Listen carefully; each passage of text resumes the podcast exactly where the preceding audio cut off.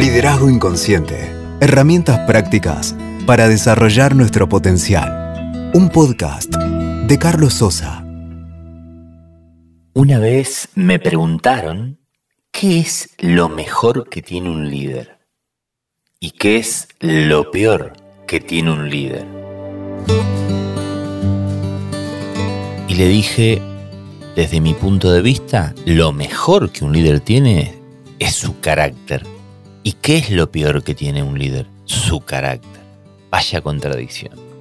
Y si me voy especialmente a compartirte algo, algo que me pasa, algo que observo, tiene que ver con la relación con la ansiedad, que tal vez, según lo que dicen las estadísticas, es el antídoto del líder y el que también lo vuelve disfuncional al líder. De alguna manera diría ansiedad, como te amo, ansiedad, como te odio. Y esto de alguna manera nos lleva a hablar de la ansiedad y la intensidad. ¿Cuánto me servís, ansiedad, para ser curioso, para fijarme en lo que me falta, en esos detalles que, me hacen superarme, pero que a veces también me hacen pasar de mambo, me vuelven muy obsesivo, me hacen tener todo bajo control. ¿Les pasa de que quieren tener todo bajo control? Como cuando llegas a tu casa y el control remoto es tuyo, todo tiene que estar en ese orden o en tu empresa. Y la ansiedad de alguna manera, voy a compartir lo que entiendo lo que siento por mi propia ansiedad y es la suma de preocupaciones. Cuando estoy ansioso estoy preocupado y a veces la ansiedad me es funcional cuando me preocupo por cuestiones reales. Pero a veces también, o a pesar de, o aunque a veces, me preocupo por cuestiones imaginarias. Entonces, una forma que me gusta definir, compartir con vos, es que la ansiedad es la suma de preocupaciones futuras, reales, más la suma de preocupaciones futuras imaginarias. Y también es una mariposa en la boca del estómago, si me voy a lo corporal. Es intranquilidad, es nerviosismo, es tensión en los hombros, en la mandíbula. No sé si te pasa que cuando te vas a dormir, al otro día te levantás, si sufrís de brucismo, como mucho de lo que arriesgan, de que toman decisiones, sufren de brucismo. Y eso tiene que ver con, con esa carga que la tenemos ahí, en el rostro, que nos ponemos tenso. Esas uñas que te comes, esa rodilla que moves, que no para y que lo haces de manera inconsciente. Esas uñas que te las haces pelota. Bueno, esa es la parte de la ansiedad disfuncional que te lleva a la acción a hacer dos cosas a la vez, creyendo equivocadamente que sos más rápido, que sos multitasking. Y de alguna manera te invito en este episodio a que podamos sentir que nuestra fortaleza tiene que ver con parte de la ansiedad, que nos da cosas muy positivas hasta cierto nivel. Aunque hay un nivel donde nos impide desconectar, nos produce trastorno de sueño, nos genera negatividad, cuando sobre todo esa ansiedad se relaciona con cuestiones muy imaginarias. Y si tuviera que hablar de un tablero de comando nuestra ansiedad, te quiero decir que al nivel corporal podemos sentir taquicardia, que nos transpiran las manos, que movemos las rodillas como te decía, que nos ponemos inquietos corporalmente, que gesticulamos. A nivel cognitivo nos genera pensamiento negativo o nos genera a veces un, un exceso de entusiasmo que a nivel emocional o químico nos genera adrenalina, necesitamos ese cortisol y que a nivel estilo de vida si tengo que hablar de la alimentación, nos hace comernos la vida sobre todo de mitad de adelante, comer cosas dulces, comer harinas, o nos quita si estamos muy mal, depende cómo te pegue a vos. Si estás muy nervioso, muy ansioso, se te cierra la boca del estómago. Es decir, la ansiedad trae cosas hermosas que te permiten como líder motivarte en el aprendizaje, tener actitud, orientarte hacia los resultados, seguir superándote, seguir perfeccionándote y también te pueden volver un obsesivo, te pueden sacar y salir de proceso, te pueden quitar foco, no te permiten a veces en un determinado nivel concentrarte. Entonces hablamos de la ansiedad en su nivel justo.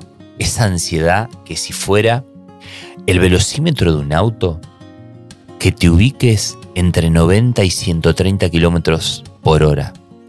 Entre 90 y 130, y te invito a, pensar un poquito que mi voz te ayude a, a imaginarte levantando las manos a la altura de tus hombros y te ubiques por el centro. Esa ansiedad que está al centro, que te permitió activar, que te permitió caminar, buscar, que te permitió ser curioso. Y hay que moderarla. Y te quiero decir que una de las formas de amigarte con esa ansiedad que sirve es a través de la respiración, de esa respiración consciente, de esa inhalación profunda, de retener. ¿Por qué retener? Porque cuando estamos ansiosos nos cuesta esperar. Y si a tu cerebro le enseñas a retener, a esperar la exhalación, a contener ese dióxido de carbono y a exhalar profundamente, te va a permitir de alguna manera conectar, escribir, anotarte si estás desorganizado, anotar los pendientes para hacer un cierre del día y poder descansar. Anotar los pendientes, los que te quedaron de ese día, para cuando llegues al otro día con ese stock de pendientes, de esas tareas pendientes personales y laborales, que puedas hacer algo que a la mente y a tu ansiedad le va a costar muchísimo, pero que si lo logras hacer, te aseguro que va a ser un día ganado. Y ese día ganado va a tener que ver con que lo que ejecutaste ese día, que era lo que era importante, le diste un orden en esa agenda. Entonces, anotaste los pendientes y establece las prioridades de ese día, donde las prioridades de ese día es clave el orden en el que la anotes. ¿Cuál es ese orden? Tiene que ver con lo que vas a ejecutar y que vayas tachando día a día, o perdón, minuto a minuto, lo que vas ejecutando. Y eso es señal de que te vas, de alguna manera, empoderando de tu agenda, porque la ansiedad tiene que ver con tiempo. Cuando estamos ansiosos nos queremos traer nuestro futuro al presente, nos queremos almorzar la cena de alguna manera. Y escribir es un hábito que te va a permitir liderar la ansiedad. Algo importante también que puede aportar a tu ansiedad para liderarla es definir un propósito claro, un objetivo. Te vas a frustrar muy rápido y la ansiedad y la frustración o la ansiedad y el enojo van a salir a la plaza o van a salir de paseo porque se juntan porque cuando tenemos ansiedad queremos tener algún control, nos hacemos expectativa de que de las cosas surjan como nosotros queremos. Y si no salen como queremos, nos frustramos. Y la ansiedad genera enojo y el enojo más ansiedad y es un círculo o vicioso o virtuoso.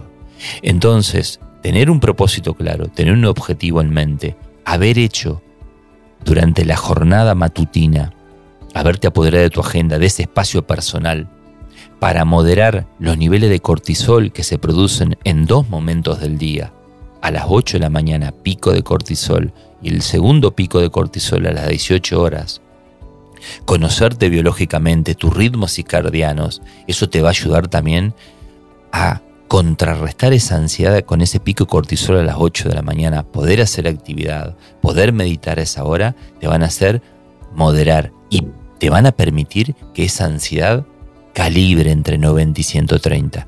Y si escribís, vas a potenciar muchísimo tu foco. Si sos más cognitivo, la lectura, además de la respiración, te van a permitir encontrar los términos justos. Tal vez escucharte, mirarte al espejo, detenerte, desconectar, dar una vuelta. Pero para trabajar nuestro foco, tenemos que encontrar nuestro propósito, lo que amamos, lo que queremos. Si no tenés propósito, y para esto requerís una definición de tu identidad, de tu marca personal, te vas a frustrar porque tu vida se te escapa de control. Entonces, para que no te gobiernen las preocupaciones imaginarias, te invito a que despejes como que si fuera una fórmula, una ecuación. Cuando te decía al inicio que la ansiedad es la suma de lo real más lo imaginario, que aterrices este concepto.